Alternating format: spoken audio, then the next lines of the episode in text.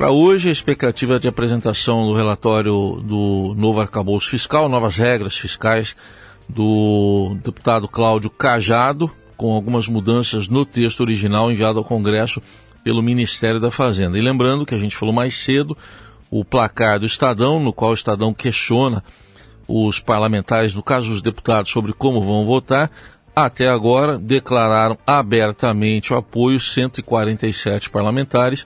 A maioria prefere não se manifestar até o momento. São 260 que não opinaram quando foram questionados.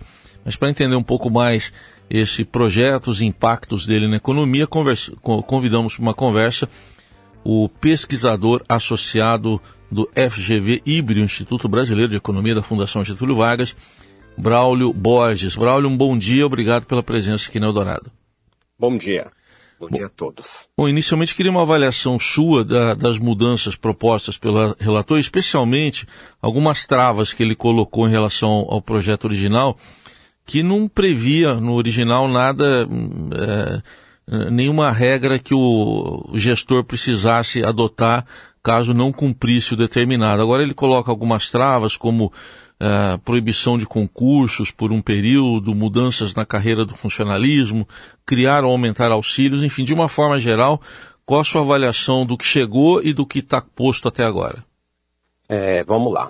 É, eu acho que realmente é, esses, é, essas mudanças que foram implementadas, né, introduzindo alguns gatilhos né, é, e também algumas sanções em caso de descumprimento das metas, Acho que são é, avanços importantes em relação à proposta que foi né, entregue pelo Executivo.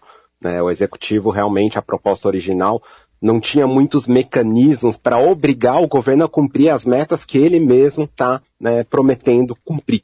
Né? Então, uma coisa é você assumir um compromisso com um determinado né, resultado fiscal. Né? Outra coisa é se você vai correr atrás para entregar aqueles resultados. E a versão original do projeto realmente não tinha esses mecanismos que a gente chama em economia, mecanismos de enforcement, né, a obrigação de fazer cumprir né, e entregar essas metas. Na versão né, do substitutivo do relator, a gente veio, né, a gente observou várias novidades nesse sentido, gatilhos automáticos em caso de descumprimento, algumas sanções, os contingenciamentos que né, é, voltam a ser obrigatórios, né, na versão original do governo, né, eram é, opcionais, né, então, nesse sentido, ficou algo mais duro, né? Algo realmente um pouco é, melhor do que estava o desenho original.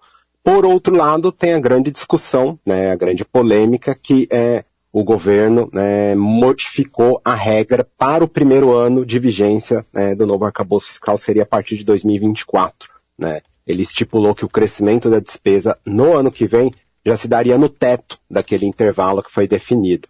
E isso tem gerado muito ruído né, entre os analistas, porque nas contas de alguns, né, isso significaria quase 80 bilhões de reais a mais de despesa em relação à versão original.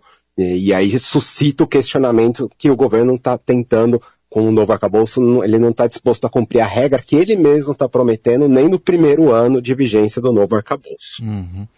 É, tem também uma lista de exceções, por exemplo, o relator excluiu alguns itens daquela lista de exceções à regra do controle de gastos, o, o piso da enfermagem, recursos do Fundeb. É, como é que uh, você analisa essas exclusões, entre outras? Algumas dessas exclusões, acho que é importante destacar, algumas dessas exclusões já era, estavam presentes, inclusive, no teto de gastos, né, que foi aquele que foi criado em 2016 e que ainda vale até hoje, né, a discussão do novo arcabouço é para substituir o teto de gastos, né. Então, algumas dessas exclusões já estavam presentes no teto de gastos e outras exclusões, né, elas o governo não tem como modificá-las com o projeto de lei complementar. Né? O arcabouço fiscal ele vai modificar né, é, é, com algum, algum subconjunto de regras fiscais no Brasil. Né? Aquelas regras que estão inscritas na Constituição, né, por exemplo, o Fundo da Enfermagem, né, o Fundeb né, e mesmo algumas outras coisas, os pisos de saúde e educação, né, é, não tem, o governo não tem como modificar isso com um projeto de lei complementar, que é esse projeto né, que está instituindo o novo arcabouço fiscal. Né? Fica a dúvida se, né, no, no segundo momento, né, o governo enviaria ao Congresso uma proposta de emenda constitucional hum. para tentar alterar alguns desses mecanismos né, que estão inscritos na Constituição para viabilizar a, a entrega das metas de resultado que estão sendo prometidas com o novo arcabouço. Bom, nessas medidas até agora anunciadas, uh, o presidente Lula tinha pedido uma, uma blindagem para o reajuste salário, uh, real do salário mínimo e também para o Bolsa Família. O, o, o, do salário mínimo entrou aqui, com uma espécie de uma blindagem, mas o do, o do Bolsa Família não. Uh, qual a sua avaliação em relação a essas blindagens aí, salário mínimo e Bolsa Família?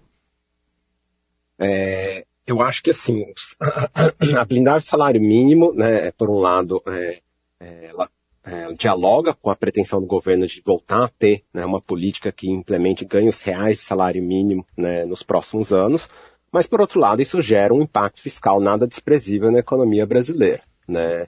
Então tem um custo fiscal enorme, porque a gente tem que lembrar que o salário mínimo no Brasil, né, ele não vale só para quem está trabalhando, né? ele também é o piso previdenciário do INSS, ele é o piso de alguns benefícios assistenciais, como o BPC idoso, né, inválido, né. Então o impacto fiscal é bastante expressivo, né. E ao colocar essa trava, né, essa proteção para o salário mínimo, certamente cria mais dificuldades para você cumprir as metas de resultado é, fiscal que estão sendo prometidas com o novo arcabouço. No caso do Bolsa Família, eu acho que é importante uma certa proteção porque o Bolsa Família, por exemplo, entre 2014 e 2021, ele ficou sem nenhuma correção da inflação, né? Porque não tinha nenhum mecanismo prevendo a manutenção do poder de compra, né? Mas né, a, a, nova legislação que voltou com o Bolsa Família, né, a partir deste ano, ela prevê que o Bolsa Família não pode ficar congelado por mais do que dois anos, 24 meses. Né? Então, nesse sentido, a própria lei que está criando um novo Bolsa Família já dá uma certa proteção né, para esses benefícios. Uh, outro aspecto, uh, uh, a sua citação foi bem pertinente em relação ao salário mínimo. A gente acabou de ver ontem a notícia que veio daí da Fazenda de um, um contingenciamento de um bi 700 do orçamento deste ano. Falta definir em quais áreas, deve ser anunciado na semana que vem. É, e uma das justificativas dadas foi exatamente o aumento do salário mínimo de 1.302 para 1.320. É, na sua avaliação, esse contingenciamento eh, pode impactar nessa votação? Era uma medida efetivamente necessária? Eu acho que o contingenciamento foi até inferior ao necessário, né? Porque o governo contingenciou né, esse 1,7 bilhão que você mencionou, mas na prática a projeção de déficit para esse ano piorou e piorou muito. Né? Antes o governo estava projetando um déficit primário em torno de 100 bilhões de reais, né? E agora essa projeção foi para perto de 136 bilhões de reais, né?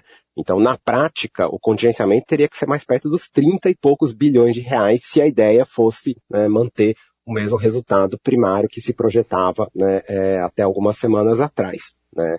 Então, nesse sentido, né, o, o, resultado fiscal vai piorar, né, muito por conta desse impacto né, desse ganho adicional de salário mínimo introduzido a partir de maio. Tem a história do piso de enfermagem, que também não estava contabilizado antes, dentre algumas outras despesas. Né?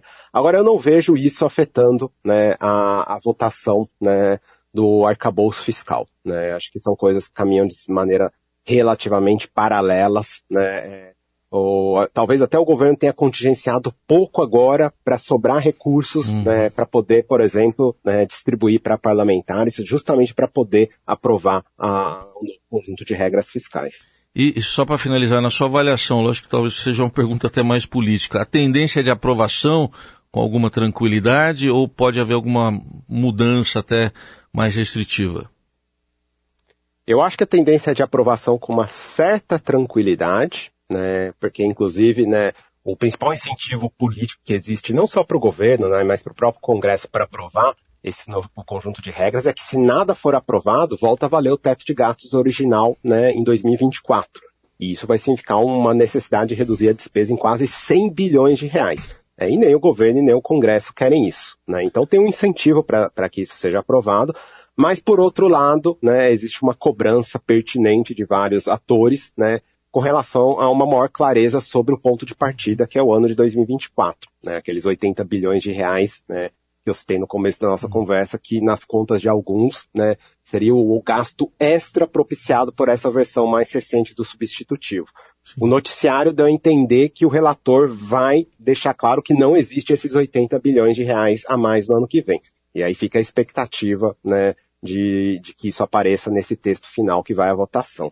Ouvimos aqui na Rádio Eldorado Braulio Borges, pesquisador associado do FGV IBRE, fazendo um balanço, uma avaliação do que foi apresentado até agora nessa proposta de nova regra fiscal em tramitação no Congresso Nacional, expectativa de votação nessa semana. Braulio, muito obrigado pela atenção, até uma próxima oportunidade. Obrigado, agradeço né, a oportunidade, até uma próxima.